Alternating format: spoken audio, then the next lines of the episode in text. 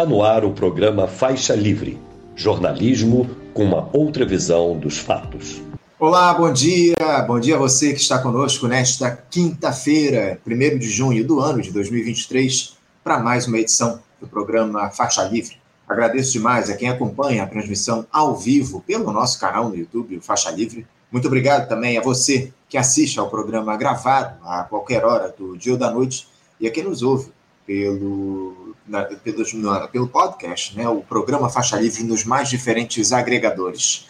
Faixa Livre é uma produção da jornalista Cláudia de Abreu, auxiliada por Érica Vieira e pela jornalista Ana Gouveia. E o Congresso segue aí no centro das atenções do país, porque ontem à noite, o, após o governo liberar 1,7 bilhões de reais em emendas parlamentares, os deputados aí aprovaram aquela medida provisória que promoveu a reestruturação dos ministérios no governo Lula, permitindo a manutenção das 37 pastas indicadas pelo presidente no seu primeiro dia de mandato, mas alterando as atribuições, as atribuições de algumas delas, com o esvaziamento, por exemplo, do Ministério do Meio Ambiente e dos Povos Indígenas. Também foi recriada a Fundação Nacional de Saúde, a FUNASA, após a aprovação de um destaque do PL, partido de Jair Bolsonaro. E parece que a MP só foi aprovada graças à intervenção de Arthur Lira, presidente da Câmara, que é quem dá as cartas na República atualmente. Essa é a grande verdade. Quem, quem vai é, falar aqui a respeito desse tema intrincado conosco no programa de hoje é justamente uma pessoa que entende muito dessa questão de articulação política. Eu me refiro ao ex-deputado federal e ex-presidente nacional do Partido dos Trabalhadores, José Genuíno. Daqui a pouquinho ele vai comentar aqui as dificuldades que a atual gestão vem tendo com deputados e senadores. Vai falar também sobre a declaração polêmica do ministro Dias Toffoli, do Supremo Tribunal Federal, sobre tê-lo condenado no escândalo do mensalão, mesmo sabendo da sua inocência, só para participar da dosimetria da pena. Enfim, uma entrevista imperdível que a gente vai ter daqui a pouquinho, abrindo a edição de hoje com José Genuíno. Bem como o papo com o auditor fiscal e diretor do Sindicato Nacional dos Auditores Fiscais da Receita Federal do Brasil, o Sindifisco Nacional, Alexandre Teixeira. Ele que vai falar sobre um ato dos auditores da Receita que acontece daqui a pouco em vários portos e aeroportos do país, reivindicando melhoria na estrutura de trabalho, concursos públicos, também a regulamentação do bônus de eficiência da categoria, que há seis anos não acontece. Pois é, o novo governo, novo governo, mas as reivindicações aí permanecem e nós vamos entender um pouquinho melhor como é que será esse ato, essa manifestação dos auditores fiscais nesta quinta-feira. Também é dia de falarmos aí sobre os efeitos dessas mudanças no Ministério do Meio Ambiente o esvaziamento da pasta e como fica a situação da ministra Marina Silva. Ela que vinha reclamando da inação do governo quanto à articulação política, enfim. Quem vai tratar desse desmonte patrocinado pelo Congresso na área da, da, da ambiental será justamente o analista ambiental do Instituto Chico Mendes de Conservação da Biodiversidade, o ICMBio, e presidente da Comissão de Direito Ambiental da Ordem dos Advogados do Brasil, a OAB, subseção Niterói, Rogério Rocco. Para encerrar a edição de hoje, a coordenadora geral do Sindicato Estadual dos Profissionais de Educação do Estado do Rio de Janeiro, CPRJ, Helenita Bezerra, analisa os 15 primeiros dias de greve dos profissionais de educação aqui no Estado. Eles que estão nesse movimento desde o dia 17, reivindicando principalmente o piso nacional do magistério para toda a categoria, algo que o governador Cláudio Castro não quer fazer. Vamos saber da como é que andam as negociações e a mobilização da educação aqui no Estado. Outro tema fundamental no programa desta quinta-feira. É o Faixa Livre, sempre trazendo os assuntos mais relevantes do momento no Brasil e no mundo. E dando início às nossas entrevistas, eu saúdo, do outro lado da tela, o ex-deputado federal e ex-presidente nacional do Partido dos Trabalhadores, José Genuíno. Zé Genuíno, bom dia. Bom dia, Anderson. É um prazer falar com você e com a comunidade do Faixa Livre. Uma alegria nossa contar com a tua participação mais uma vez aqui no programa, Júnior. Muito obrigado pela tua presença. A gente vai tratar aqui uma série de, de temas aí muito relevantes para o país, porque se a chegada, ô Genuíno, do presidente Lula ao Palácio do Planalto trouxe uma sensação de alívio em relação ao que tivemos durante os últimos quatro anos no comando do país, algo que infelizmente não mudou, mesmo após a saída de Bolsonaro. O Brasil está à mercê de um Congresso conservador, fisiológico e absolutamente afastado dos interesses da maioria da população. O maior problema de articulação desse atual governo se dá na Câmara dos Deputados, Genuíno, que tem atuado aí contra pautas, especialmente no setor do meio ambiente, também dos povos indígenas, mas que ameaçou provocar uma completa reestruturação na esplanada dos ministérios, desfazendo aquela construída lá no início da gestão Lula através de uma medida provisória. Aliás, a CMP, inclusive, foi aprovada no dia de ontem, com mudanças importantes na atribuição de algumas pastas. O preço que o Congresso tem cobrado, genuíno, de emendas e cargos está cada vez mais alto, tornando o Executivo praticamente um mero carimbador das decisões de deputados e senadores. Como é que você avalia, o Genuíno, essa predominância dos parlamentares agora que chegamos a cinco meses de governo? Você acha normal isso que tem acontecido? Faz parte do jogo? Como o presidente Lula tem tentado vender? Olha, Anderson, nós temos que analisar com mais profundidade. Em primeiro lugar, o programa que elegeu Lula é um programa de reconstrução de natureza democrática e popular. E o programa que elegeu a maioria do Congresso Nacional é um programa diferente do programa do Executivo, porque os critérios para eleger deputado não são critérios democráticos, não é o eleitor um voto. Em segundo lugar, porque nós tivemos uma, uma articulação política conservadora que divide a direita em duas alas, a direita truculenta e a direita civilizada, entre aspas que não é civilizada. Portanto, há uma maioria conservadora do Congresso. Essa maioria não pode estabelecer um presidencialismo às avessas, ou um parlamentarismo às avessas. O presidente da República organiza a pauta do país, define a pauta em relação ao Congresso e em relação à sociedade. Eu sempre defendi, desde o início da montagem do governo, que a governabilidade ela tem que ser mudancista e transformadora. Nós não podemos fazer uma governabilidade do status quo. Para isso, era necessário a gente consolidar de maneira mais intensa o bloco à esquerda, que dá em torno de 130 deputados. A partir daí, fazer alianças pontuais e não blocar todo mundo. As alianças pontuais dependem do tema e do momento. Eu acho que houve algum encaminhamento ingênuo em relação à aliança com Lira Primeiro, é claro que nós não íamos disputar com ele a presidência da Câmara, mas nós não podíamos apoiá-lo tão rapidamente como aconteceu. Segundo, nós, nós damos muita força ao Lira porque nós deveríamos nos contrapor com alianças pontuais, com cada partido de centro e centro-direita, pulverizar as alianças pontualmente. Em terceiro lugar, eu acho que a governabilidade hoje, e o presidente da República ele tem a força de ditar a pauta, ele tem a força de se comunicar com a sociedade. É, é, é, a grande mídia e os, os, os articulistas promovem um, uma sensação de caos para dizer que o Lula está fraco. Isso é um objetivo. O barulho que eles fizeram com a vida do Maduro, o barulho que eles fizeram com essa votação na Câmara, com a questão do marco temporal, é exatamente para dizer o governo está fraco. Vamos situar bem. O marco temporal, Anderson, foi apenas uma posição política da direita, porque não vale o marco temporal aprovado por projeto de lei. O marco temporal é um preceito constitucional, por isso que está em debate no Supremo. Esse projeto de lei não pode estar acima da Constituição. Portanto, o que o agronegócio fez foi disputa política só. O, o próprio Senado pode dar uma tramitação mais democrática e dá tempo para que o Supremo decida. Aliás, essa questão está dependendo de entrar na pauta do Supremo há vários meses, já devia ter entrado. Está é, tá marcado é, para o dia claro. 7, né, Genuíno? A discussão, né? Vai ser dia 7, mas está lá há uns cinco meses que era para entrar na pauta. Vamos deixar claro, antes da eleição. Eu acho que nós estamos vivendo uma bagunça institucional. Essa bagunça institucional é por causa do golpe de 2016, o orçamento secreto e o sistema parlamentar é presidencialista, porque o presidente da Câmara e do Senado tem uma força muito grande.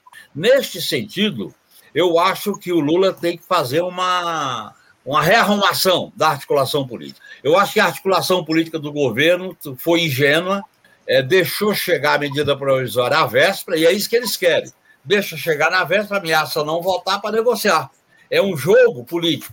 Por outro lado, o governo tem que separar bem o que, que é emendas parlamentares necessárias e corretas e que são emendas do Tobalá da cá. Terceiro, nós devemos polarizar no Congresso. Nós estamos deixando que a extrema-direita e a velha-direita polarizem, seja nas CPIs, seja no plenário. Portanto, eu advogo que o bloco de esquerda, PT, PSB, PCdoB, PSOL, parte do PDT, é, tenha mais iniciativa, mais contundência no debate político. Porque governar é também disputa política.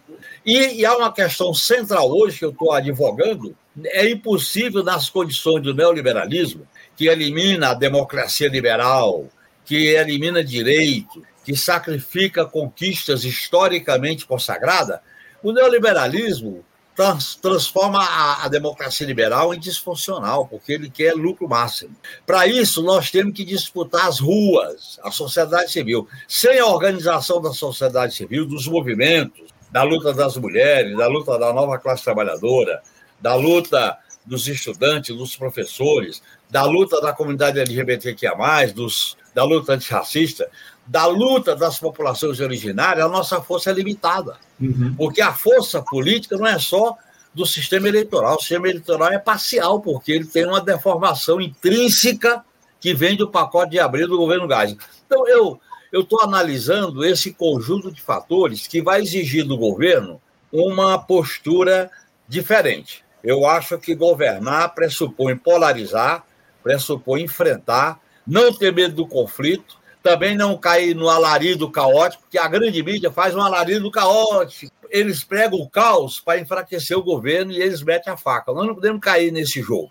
Eu acho que eles estão pro, promovendo uma crise do governo, tempos que nunca existiram. Isso é mentira. Isso é disputa de simbologia. Acho que o governo está com dificuldade, porque a maioria congressual é de outro programa. Agora, Sim. nós temos que enfrentar isso numa outra postura diferente da que foi feita até agora.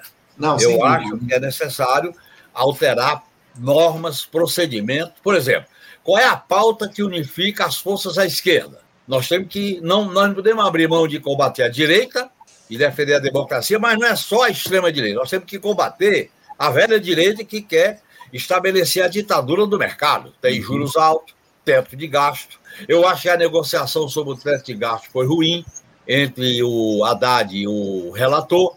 Eu acho que a, o governo deve rever algumas privatizações, como no caso da Eletrobras, que é aquele, principalmente aquele artigo que não faz coincidir as ações com a, o, o, voto. Então, eu acho que nós estamos iniciando, vamos chamar assim. Nós tivemos um alívio com a eleição do Lula, nós tivemos um alívio com a derrota da intentona golpista, agora uhum. nós estamos começando a verdade verdadeira, a hora da verdade. E é, eu acho que o Lula tem que rearrumar a sua tropa, tem e, que eu... definir melhor a agenda para fazer a disputa política. E justamente nesse sentido, Eugênio, eu queria te questionar a respeito do seguinte: como é que essa discussão ela tem se dado dentro do próprio Partido dos Trabalhadores? Porque a gente conversou com você aqui no programa cerca de um mês atrás, em um debate e de lá para cá parece que a coisa piorou muito, Genuíno. Ontem, inclusive, Lula fez aí uma reunião de emergência com os seus principais líderes no Congresso e com os ministros da Casa Civil e das Relações Institucionais, o Rui Costa e o Alexandre Padilha, respectivamente. Logo após essa reunião, aí foi anunciada uma nova liberação de emendas parlamentares na casa de 1,7 bilhão de reais, a maior em um só dia nesse governo, justamente para evitar uma nova derrota nessa MP da esplanada dos ministérios. É, nós sabemos bem que há uma ala dentro do Partido dos Trabalhadores, Genuíno, que não é ou não era majoritária, que defendia o enfrentamento ao senhor Arthur Lira e as medidas de caráter neoliberal que são adotadas de alguma forma por esse governo hoje, como o próprio arcabouço fiscal. Como é que está hoje essa correlação de forças dentro do PT, Genuíno? Olha, Anderson, é importante primeiro destacar que o PT, a bancada do PT, votou unida na urgência no, na, no conteúdo do ajuste fiscal e marcou posição, com 23 deputados declarando voto de divergência, mas votou, porque o partido é um partido que tem unidade de ação, não de pensamento. E, e ontem a bancada do PT, com outros partidos de esquerda, como o PSOL, PCdoB, e parte importante da centro-esquerda, votaram também com o governo. Portanto, em primeiro lugar, isso aí. O PT tem unidade política para sustentar o governo. Agora, é claro que nós tensionamos por uma agenda mais de enfrentamento. Nós queríamos mudança mais significativa no ajuste fiscal. Nós vamos enfrentar um debate sobre a questão tributária que não é neutra. E nós vamos, evidentemente, estabelecer uma política de critérios para se relacionar com o centro. Eu defendo a tese de que a aliança ao centro ela é pontual e esporádica, não é uhum. é permanente. A aliança estratégica é com a esquerda. A aliança com o centro e com a direita é pontual. Isso eu defendo desde a campanha eleitoral do Lula. Eu acho que o PT precisa fazer uma articulação à esquerda, dentro e fora do governo, olhando para as ruas. A governabilidade não pode ser só dentro do Congresso Nacional e na relação com o Judiciário ela tem que ser nas ruas. É uma nova orientação política para o partido. Por exemplo, nós achamos que o Lula pode disputar mais a agenda popular usando os meios de comunicação, porque ele é um grande comunicador. Ele devia, pelo menos, fazer live uma vez por semana. Eu acho que ele devia ter um porta-voz, porque ele não pode entrar em todas de peito aberto. Uhum. Eu acho que tá, ele tem que melhorar o comando político do Planalto. Agora, essas coisas que eu sugiro, como militante do PT, e eu não estou falando em nome do PT, eu estou falando em nome da minha pessoa como militante, é, exige, vamos dizer assim, um governo que tensiona. O governo Lula, Anderson, diferente dos anteriores, vai ser um governo de conflito, de tensionamento e de disputa. Uhum. Como a, o Lula optou por um caminho de frente ampla, essa frente ampla exige que a esquerda dispute. Então, nós vamos deixar clara a seguinte plataforma: estamos com Lula para derrotar a extrema-direita. Estamos com Lula para derrotar a agenda neoliberal. Estamos com Lula para cumprir a pauta popular de emprego, salário mínimo, saúde, educação, assistência social e tal. Estamos com Lula para não aceitar o cabresta. A, a direita, a velha direita, com as dificuldades da extrema-direita, a velha direita está querendo encabrestar. Como é que ela encabresta? Ela tem várias meios. Primeiro, apontar o caos. Segundo, dizer que o Lula está fraco. Terceiro, disputar, por exemplo, contra a política externa do Lula, como o barulho que eles fizeram porque o Lula recebeu Maduro. Então, é, é uma tática. Se nós não enfrentarmos essa velha direita e a nova direita, nós podemos ter dificuldade de uma governabilidade. Eu não vejo condições de governar um programa que elegeu Lula sem enfrentar. Então, aí o partido está aprendendo, o partido está vendo, o partido está discutindo. A base do partido está atenta, está havendo muito debate na base do partido. É claro que o Lula é uma possibilidade histórica que não pode dar errado, porque um, um fracasso do governo Lula significará o retorno de uma direita mais violenta, e a gente sabe como é que isso acontece. A, a, institucionalidade do país foi arrebentada com o golpe, com as interpretações, inclusive do sistema de justiça. O lava-jatismo continua empedernido dentro do sistema de justiça e continua vivo. Nós temos que lutar contra isso. Portanto, Anderson, eu, eu vejo a seguinte situação: é uma encruzilhada. Mas uhum. nós podemos ganhar essa parada, sim, desde que a gente reoriente a linha política para as ruas, para a sociedade, para os movimentos, para a pauta popular. É isso que eu defendo. Por exemplo, a pauta do meio ambiente é inegociável. Nós não vamos negociar a pauta do meio ambiente. A pauta dos povos originários é inegociável. Então, nós vamos continuar a batalha no Senado eu acho que esse marco temporal não tem validade nenhum que eles aprovaram, porque uma lei não pode ser superior à Constituição. Nós vamos, nós vamos ter que pressionar tanto no Senado como pressionar na sociedade e os movimentos que estão acontecendo para que o Supremo não empurre com a barriga como vem empurrando essa questão desde o uhum. governo Collor porque é, é, necessário a gente mostrar. O problema das emendas, Anderson, depende do critério. Eu não fazia emenda no orçamento, nunca fiz. Eu não gostava de fazer emenda. Eu acho que deputado não é um despachante de prefeito nem de região. Mas tudo bem. Os deputados querem emenda, nós vamos estabelecer critérios. Primeiro, não discriminar ninguém. Segundo, emendas que têm razão de ser pela importância do investimento, da obra, do projeto e, evidentemente, não aceitar em hipótese nenhuma tomar lá da cá, tá certo? É claro que o Congresso faz pressão. O Congresso que. Olha bem, a, a maioria, o povo elegeu majoritariamente o Congresso conservador. Uhum. Nós, nós vamos ter que negociar com o Congresso conservador. Para diminuir o, conservadorismo, nós temos que incluir a sociedade nesse, nessa mesa de negociação. E aí, quer dizer, a gente saber trabalhar.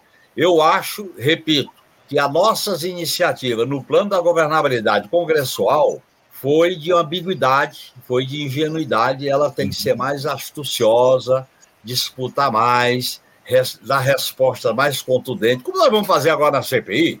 Vamos colocar a agenda da reforma agrária na CPI do MST. Vamos colocar a agenda da democracia na agenda dos golpistas e não ficar uhum. cozinhando, não ficar apaziguando. O, a Agora, situação o... não existe, não exige apaziguamento, exige uhum. disputa, conflito e enfrentamento. É, não tenha dúvida, não tenha dúvida que o enfrentamento é mais do que necessário nesse momento. Agora, Eugênio, você falou aí de, de se fazer a, a, discussão dentro do Congresso, os apoios de maneira pontual. O, o governo Lula aí, ele deu três ministérios lá para o tal do União Brasil, né? entregou pastas lá para o interesse do Davi Alcolumbre, do, do Senado, foi ex-presidente do Senado, é senador também, entregou uma pasta lá para Daniela do Vaguinho, enfim, que é, é esposa aí do, do Vaguinho, prefeito aqui no, no, município do Rio de Janeiro, e a União Brasil ele está absolutamente rachado, tem entrega, na verdade está tá entregando muito poucos votos aí ao governo Lula. Eu queria te questionar a respeito do seguinte: nessa necessidade de se fazer articulações pontuais, você acha que nesse momento já é necessária uma reforma ministerial, depois de cinco meses de governo, para reacomodar essas forças que exercem pressão aí no Congresso? Olha, eu não tenho elementos para defender uma reforma ministerial. Agora, eu acho que o governo tem que fazer uma rearrumação da sua base parlamentar. E veja bem, o que, que acontece? Nós fizemos uma amplitude, uma ampliação no, na transição. Uhum. Fizemos uma ampliação na indicação do Ministério. Nós temos que reavaliar, não é propriamente uma reforma ministerial, mas eu acho que o governo pode fazer deslocamentos, o governo pode estabelecer mudanças, inclusive na coordenação política, que errou foi ingênua. Deixou, por exemplo, você não pode deixar nesse Congresso Conservador uma medida provisória ser votada no dia que expira o seu, a sua validade. É, mas é o Congresso que define, né, Eugênio? É mais ativo, entendeu? quem define é o Congresso isso, não é? Claro, então eu acho que é, essa rearrumação o governo tem que fazer. E o Lula, o Lula tem autoridade, tem legitimidade para propor essa rearticulação. Por exemplo, eu acho, eu sou muito simpático à maneira como o Flávio Dino está atuando. Eu acho que é uma referência de como os ministros do PT devem atuar, particularmente aqueles que têm responsabilidade com a articulação política na Câmara e no Senado. Então, eu acho que são ajustes que têm que ser feitos. Não se trata de uma reforma ministerial. Porque, olha bem, o governo não teve, o governo está com desafios. Mas esse desafio, antes, são recados. Nós não temos uma grande derrota. Veja bem, o problema, eu digo aqui, o problema do saneamento básico, aquilo ali foi um decreto do governo e eles revogaram o decreto. Eu acho que o governo tinha que ter mandado um projeto de lei para disputar. Uhum. Certas iniciativas nós temos que avaliar. Por exemplo, o marco temporal, eles estão querendo capitalizar como uma vitória do agronegócio. Esse marco temporal votado na Câmara não tem validade legal. É apenas um instrumento de marcar posição, porque depende de uma decisão constitucional. Então, nós temos, e eu acho que esses pontos de atrito vai possibilitar a mobilização. Já está tendo mobilização dos povos originários. O Lula decidiu, não vai negociar com a extrema-direita a pauta dos povos originários, nem a pauta ambiental. Essa questão da foz do Amazonas, o Lula está correto, não vai ter que explorar de cara. Tem que fazer estudo, tem que fazer pesquisa, tem que tomar as precauções. Nós não podemos fazer na Foz do Amazonas com o petróleo o que fizemos equivocadamente com o Belo Monte, uhum. quando foi feito um projeto sem as devidas cautelas. Eu acho que dá para a gente ir governando nesse clima. É uma, é uma, é uma governabilidade a, a ferro quente, é um conflito numa disputa violenta. Por quê? Porque a hegemonia é neoliberal. A hegemonia no mundo inteiro é neoliberal, a hegemonia na América Latina é liberal. E nós não podemos aceitar os recados dessa direita, como a do Uruguai, nem a centro, nem essa posição de centro do Boric. Eu acho, eu me inspiro mais na Colômbia do Petro, que é uma, um enfrentamento público nas ruas para defender a agenda. Eu, eu, esse é o modelo de governabilidade que eu defendo, e eu acho que o PT deveria priorizar as articulações com a sociedade civil uhum. junto com outros partidos. É a eu... tese que eu estou defendendo como militante do PT. Não falo queria... pela direção, porque eu não estou na direção. Claro, e nem claro. quero ir. Eu falo como militante de base do PT. Eu queria aproveitar justamente isso, Gênio. Você citou a necessidade de mobilização popular. Você falou a respeito dessa, desse ato, dessa mobilização dos povos indígenas essa semana, que, aliás, foi repreendida a bala lá, a, a violência pela polícia de São Paulo. A gente observou as imagens aí nesses últimos dias. Eu queria trazer isso à questão. Ah, não seria o momento de o Lula aproveitar essa dificuldade de governabilidade com o Congresso genuíno e chamar o povo às ruas para governar ao lado dele. Não é a melhor hora para se fazer, para se encerrar com essa dependência que está colocada do parlamento e fazer uma gestão efetivamente popular, convocar referendos, trabalhar ao lado do grosso da população do nosso país. E outra, uh, alguém dentro do PT pode convencer o presidente Lula de que sem esse enfrentamento na sociedade ele vai ficar cada vez mais emparedado por esse Congresso? Não só o Lula, mas o partido, ou os partidos de esquerda, têm que tomar a iniciativa de propor uma pauta popular para fazer a mobilização, porque a mobilização ela acontece com a pauta popular que discuta, que faça a relação com o povo. E eu acho que, por exemplo, revogar o novo ensino médio, ter uma lei para proteger o salário mínimo, ter uma política de geração de emprego, garantir os financiamentos para a saúde e para a educação, recuperar o padrão, a, a, a configuração tecnológica do país, enfrentar essa tutela militar que vai se explicitar com os atos golpistas de 8 de janeiro. Portanto, eu acho, Anderson, que tanto o Lula como o PT têm que tomar essa iniciativa. Eu acho que o Lula tinha que fazer lives pelo menos uma vez por semana. Eu acho que a comunicação do governo não está boa. Eu acho que tinha que estruturar melhor a comunicação pegar ela a comunicação tem que ter foco, tem que ter agenda, não pode ser feita por um ministro, tem que ser feita por vários. E não Os só lá, representante do PT tem que ter tarefa para defender, e o Lula pode usar mais a, a atribuição de presidente da República, que é chefe de Estado e chefe de governo, para fazer agora. A mobilização ele tem que incentivar, ele tem que apoiar e ele tem que ouvir as ruas.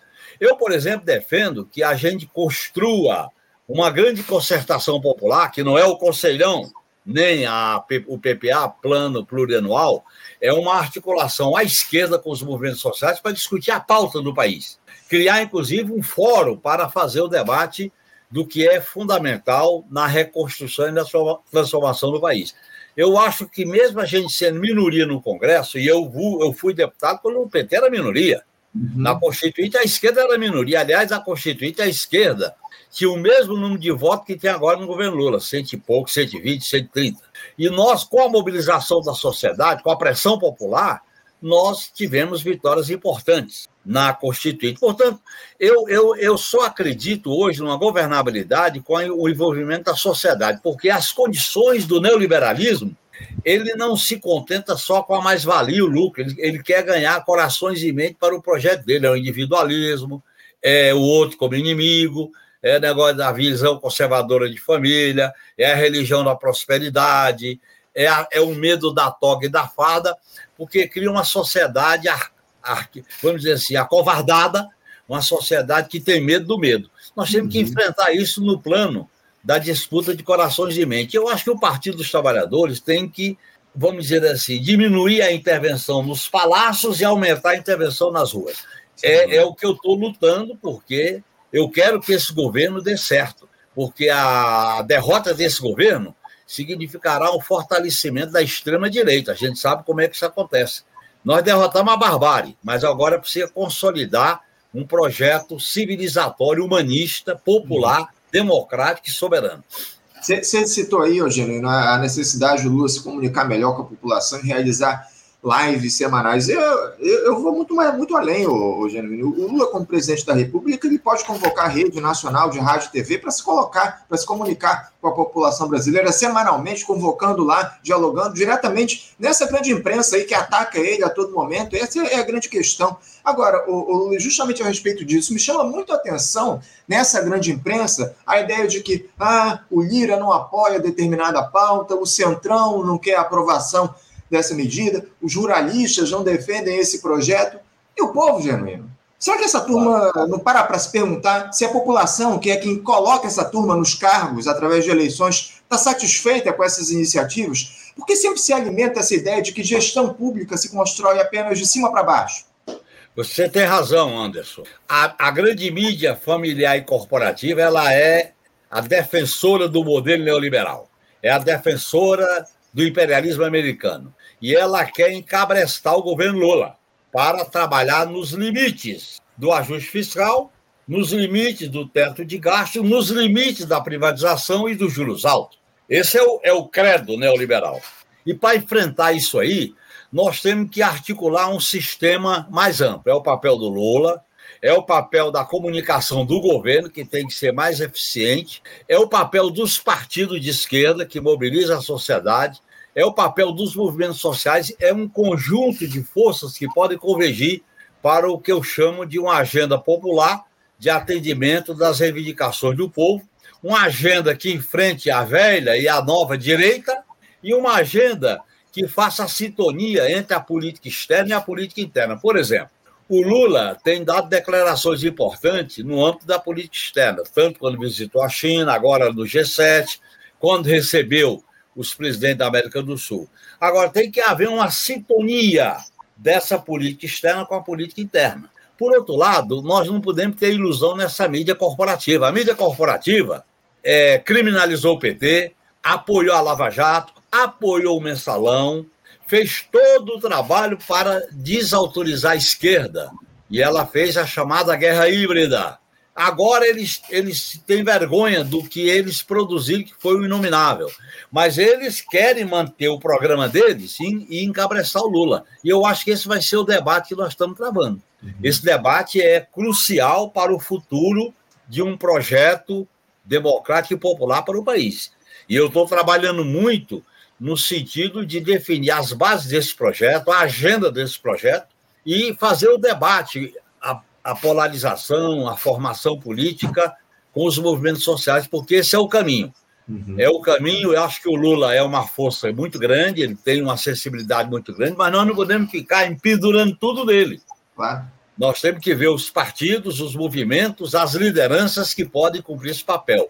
Então, eu diria para você, Andros, que a situação é difícil, é porque nós não temos maioria nas instituições, nem no judiciário, nem, na, nem no poder legislativo, e, e certas instituições de Estado estão bolsonarizadas. Nós não fizemos ainda a reforma nelas, como PGR, a AGU, como a tutela militar, como a visão de segurança pública.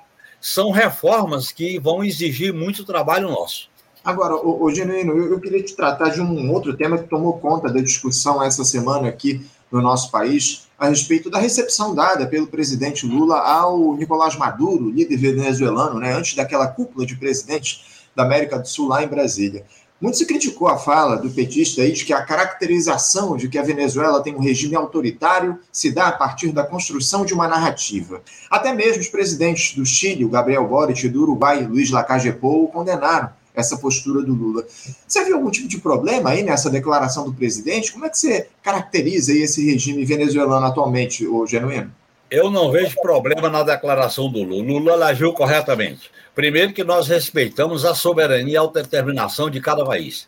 Segundo, nós não aceitamos essa visão dos americanos, é bom dizer isso, de bloquear a Venezuela, bloquear suas contas, bloquear o, dinheiro do petróleo, ameaçar intervenção na Venezuela. Isso é inaceitável. Outra coisa, a Venezuela está vivendo um processo político próprio. Das 29 eleições, eles ganharam 27. Tem, tem eleições na Venezuela, tem debate político na Venezuela. Eles in, in, in, engrossaram o credo do Gaidó, um presidente fictício. Então, eu acho que não dá para a gente ficar fazendo o julgamento da Venezuela como que é o imperialismo. Aí eu discordo do Boric, assim como também do cara de centro-direita do, do Uruguai. Eu acho que o Lula fez certo.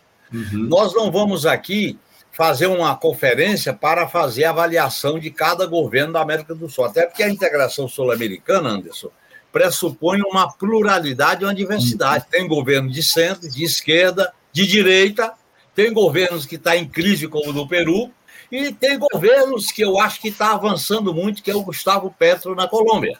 Então, eu acho que quando a gente defende a unidade, é a unidade na diversidade, e o Lula está correto. Agora, nós não podemos receber um presidente da Venezuela que fazia oito anos que não veio ao Brasil por causa do maniqueísmo, do preconceito do governo anterior que apoiava os Estados Unidos, sem fazer uma recepção. Foi correto a fazer essa recepção. Agora, os eunucos da campanha neoliberal, do imperialismo, que está na mídia alternativa, na mídia corporativa, na mídia familiar, na, na velha mídia, tenta fazer disso um grande alarido, porque o presidente do Chile fez uma ressalva, o presidente do Uruguai vira um caos. Nada disso. É normal fazer esse debate? Claro. Por que, que a Venezuela é um alvo tão predileto dos americanos? Por causa do petróleo, porque a Venezuela tem recurso e está fazendo uhum. uma experiência de governo. Pode ter isso, aquilo, pode ter falhas, mas é uma experiência de, de fazer transformações, de fazer mudanças na Venezuela. Portanto, eu acho que essa visão maniqueísta do consenso em torno dos Estados Unidos, que o mundo está caminhando por multipolar, na multipolaridade e os Estados Unidos querem insistir na unipolaridade, nós vamos ter que enfrentar isso no debate político. Eu acho que o Lula está correto e eu assino embaixo as declarações do Lula, tanto na China, no G7, como na recepção feita aos presidentes sul-americanos. Ele defendeu a Unasul. Uhum. É fundamental. Ele defende, eu vou mais longe, criar o Conselho de Defesa Sul-Americano, porque nós não temos conflito militar entre nós. Os americanos querem impulsionar. Não é por acaso, Anderson, que na véspera da reunião dos presidentes da América do Sul, vem ao Brasil a comandante da quarta frota do Atlântico Sul. Não é por acaso. Sim. É, é, então nós temos que nós temos que enfrentar isso, fazer o debate. Agora esse debate não pode ser feito só pelo Lula. Eu acho que as bancadas na Câmara e no Senado têm que fazer esse debate, os movimentos sociais fazer esse debate e os espaços que a gente tem para fazer o debate, porque governar hoje não é só aprovar projeto. Governar hoje é também disputar corações e mentes. Genuíno, aproveitando que você citou isso na tua última resposta, é, a respeito dessa visita aí na última semana da comandante do Comando Sul dos Estados Unidos, daqui na América, é, a general Laura Richardson. Ela foi recebida aí pelos comandantes da Marinha, o almirante Marcos Olsen, do Exército, o general Tomás Paiva e também da Aeronáutica, o brigadeiro Marcelo Damasceno. Houve também encontros dessa militar estadunidense com o chefe do Estado-Maior do Conjunto das Forças Armadas, o almirante Renato Rodrigues de Aguiar Freire, e com o próprio ministro da Defesa, José Múcio. Nesse encontro, o, com o ministro, ela esteve ao lado aí da embaixadora Elizabeth Bagley. Pelas palavras da embaixadora, essa reunião se deu para fortalecer a já próxima e duradoura cooperação na área de defesa com o Brasil, descrita por ela aí como uma prioridade para os Estados Unidos. Óbvio que essa agenda aí da comandante militar dos Estados Unidos teve muito pouca divulgação, e eu gostaria que você nos dissesse, Eugênio, desse a tua avaliação aí, para o que, esse tipo de encontro da oficial do Comando Sul dos Estados Unidos com o ministro da Defesa e os três comandantes das Forças Armadas, o que é que isso representa? Eu imagino que tenha se dado, evidentemente, com a anuência do presidente Lula, né? Eu acho que essa aproximação é negativa. Primeiro, porque os Estados Unidos utilizam a política deles para a América, para os americanos. E foi após o golpe de 2016 que esse comando conseguiu que os Estados Unidos colocassem oficiais no centro de guerra na selva na Amazônia. Inclusive o comandante da Força Terrestre, o general Teófilo, que está organizando um seminário internacional que incluía as nações amigas, entre aspas, e não colocava a China, parece que depois mudou e convidou a China, é, é uma tentativa dos Estados Unidos, com base nas bases militares da América do Sul, você sabe que tem bases espalhadas pelo subcontinente, articular a hegemonia do Império Americano, do Exército Americano, nessa região que é estratégica, porque é uhum. estratégica causa dos recursos naturais, minerais, é proteína animal e vegetal, água doce, agricultura e principalmente o pré-sal no Atlântico e as, o lítio na, na Bolívia e a importância da Amazônia como um patrimônio da humanidade, mas sobre a uhum. soberania dos países que integram a Amazônia. Então, veja bem, eu acho que tem muitos interesses geopolíticos em jogo. E o Brasil tem que fazer a integração sul-americana e construir uma defesa com base na cooperação. Eu, eu acho que essa visita, a maneira como ela foi visitar, tudo bem, mas a, a pompa, o alarido, a, a onda toda foi exatamente para dizer que o Brasil tem que se enquadrar na hegemonia americana. Isso é a tentativa. O problema, antes, é que o mundo caminha para uma multipolaridade. Os Estados Unidos vivem um processo de enfraquecimento. E os países da América do Sul vão estabelecer relações multilaterais, seja com a Índia, com a China, com países da África. Então, há um processo de crise do modelo imperialista monolítico, que é o velho conceito de Washington. Nós vamos ter que fazer esse enfrentamento aqui. Então, eu acho que na área da defesa, nós devemos estar fazendo muito mais. Eu discordo das orientações do ministro da Defesa. Eu discordo dos critérios para nomear comandantes. Eu discordo do GSI ser restaurado. Eu acho que o GSI tinha que ser extinto. No lugar dele, uma casa militar. Eu acho que é um erro a ABIN voltar para o Gabinete de Segurança Institucional, porque o Gabinete de Segurança Institucional é a tutela militar expressa no Palácio do Planalto quando criaram o Ministério da Defesa. Então, eu dou minhas opiniões, faço minhas críticas, até porque eu vivi como deputado e como assessor do ministro da Defesa, convivi com esses problemas e com esse desafio. O Brasil não tem uma política de defesa soberana. O Brasil não tem uma política de defesa pública, que não é assunto só para militar. Eu, inclusive, defendo com outros companheiros, como a Adriana Marques, do Rio de Janeiro, como o Manel Domingos e outros, uma conferência nacional para discutir a defesa nacional, Sim. como uma questão da sociedade, dos partidos, do Congresso, e não apenas de militares. Então, uhum. é uma nova postura diante do que eu chamo a tutela militar. As Forças Sim. Armadas entraram numa aventura com o inominável e estão saindo, da, querem sair da aventura com poucos gastos e com poucos prejuízos e danos. Eu acho uhum. que nós temos que aprofundar as mudanças na política nacional de defesa. Sempre, acima de tudo. Agora, o, o para a gente encerrar aqui o nosso papo, porque a gente já chegou, inclusive, no tempo limite da nossa entrevista. Eu não posso deixar de tratar de um último assunto com você. É, repercutiu uma declaração dada pelo ministro do Supremo Tribunal Federal, Dias Toffoli, que provocou também polêmica. Durante um julgamento lá no STF, ele disse ter votado pela condenação de réus no julgamento do mensalão, lá em 2012, que ele considerava inocente, e um deles seria você. Isso teria ocorrido para que o próprio Dias Toffoli pudesse participar da definição das penas nesse julgamento. No processo, apenas os ministros que votaram para condenar os réus puderam se envolver na escolha da dosimetria. O magistrado afirmou exatamente o seguinte: abre aspas, eu votei pela condenação do ex-presidente do PT, José Genuíno, para poder participar da dosimetria, sim. Ele houvera assinado um contrato de financiamento com um dado banco, não me lembro o nome, junto ao tesoureiro do PT, Delúbio Soares. Mas todos nós que conhecemos o José Genuíno sabemos que ele não tinha ideia do que estava se passando, completamente ingênuo e inocente em tudo o que aconteceu. Todavia, ele havia assinado o contrato de financiamento.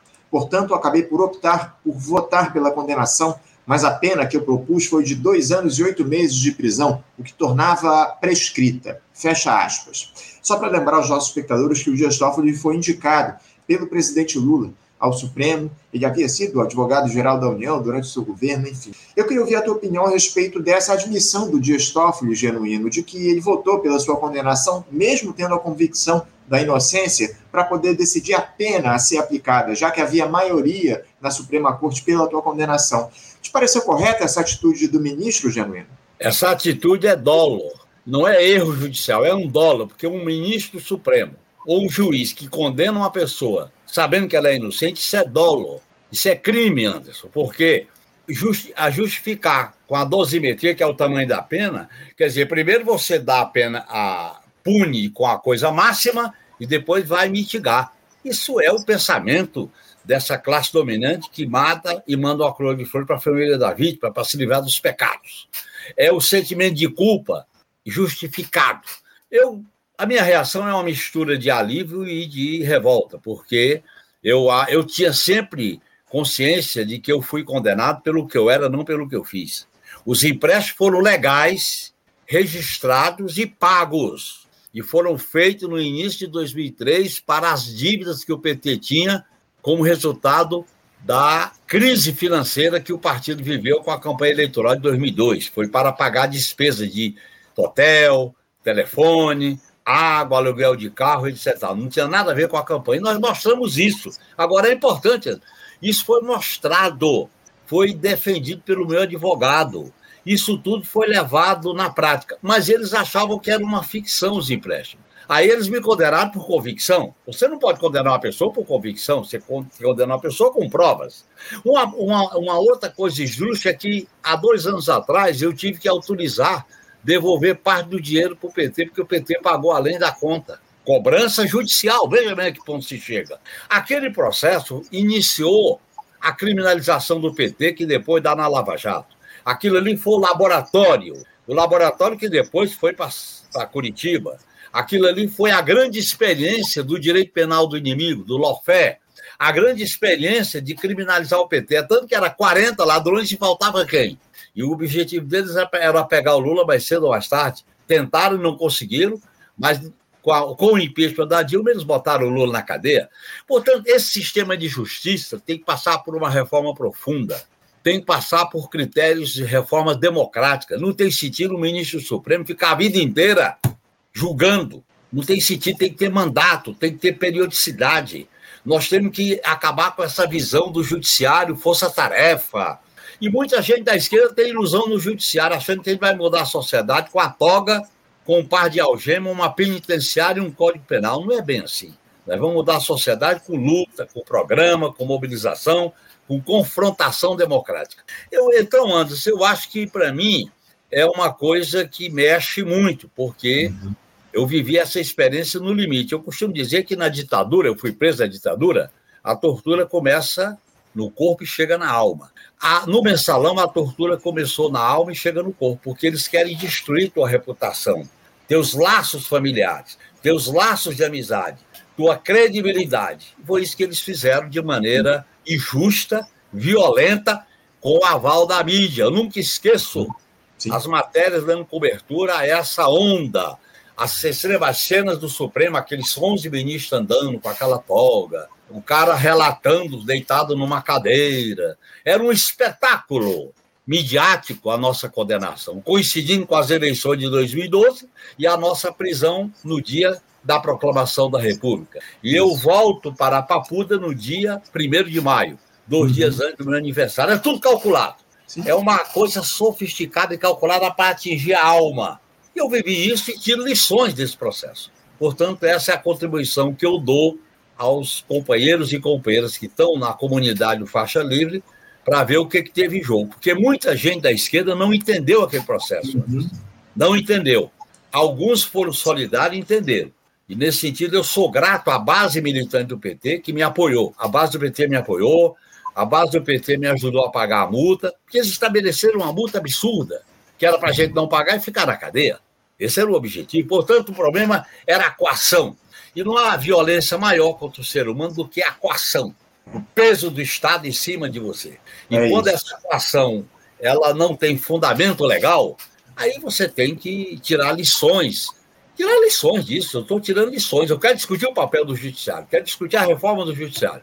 Quero discutir porque, como o ministro Supremo diz que condena, sabendo que era inocente, dá uma, uma justificativa que é para uhum. diminuir a pena, é dose, né? É lamentável, lamentável todo esse quadro genuíno. Infelizmente, é o que a gente vem observando ao longo dos últimos tempos, essa atuação absolutamente parcial do judiciário brasileiro. É, é muito triste tudo isso que a gente tem visto. A gente precisa, acima de tudo, lutar por mudanças nessa lógica que está colocada. Genuíno, eu quero agradecer muito, como sempre, aqui a tua participação, sempre muito generosa, compartilhando aqui as tuas experiências, as tuas opiniões com faixa livre. Muito obrigado pela tua presença e a gente certamente vai voltar a conversar proximamente aqui no programa para tratar dessas questões da política nacional. Muito obrigado, Genuíno, pela tua participação. Um abraço forte, um bom dia para você. Bom dia, muito obrigado. Transmito meus agradecimentos à Cláudia, que fez o contato comigo para fazer esse programa. Muito obrigado. Viu? Obrigado, Genuíno. Um abraço. Até a próxima. Conversamos aqui com José Genuíno. José Genuíno, que é ex-deputado federal e também foi presidente do Partido dos Trabalhadores do PT e tratou aí a respeito dessa, dessa dinâmica da, da política aqui do nosso país. Enfim, questões muito importantes que o Genuíno trouxe aqui para o nosso programa e, como sempre, a participação dele é sempre muito importante aqui para o nosso Faixa Livre. Você, ouvinte do Faixa Livre, pode ajudar a mantê-lo no ar. Faça sua contribuição diretamente na conta do Banco Itaú, agência 6157, conta corrente 99360, dígito 8. Esta conta encontra-se em nome do Sindicato dos Professores do Município do Rio de Janeiro e região, o Simpro Rio uma das nossas entidades patrocinadoras, mas seus recursos são destinados exclusivamente para o financiamento do nosso programa. Você pode fazer sua doação de qualquer valor, utilizando também a nossa chave Pix, que é ouvinte@programafaixalivre.com.br. Sua contribuição é fundamental para a manutenção desta trincheira progressista no ar.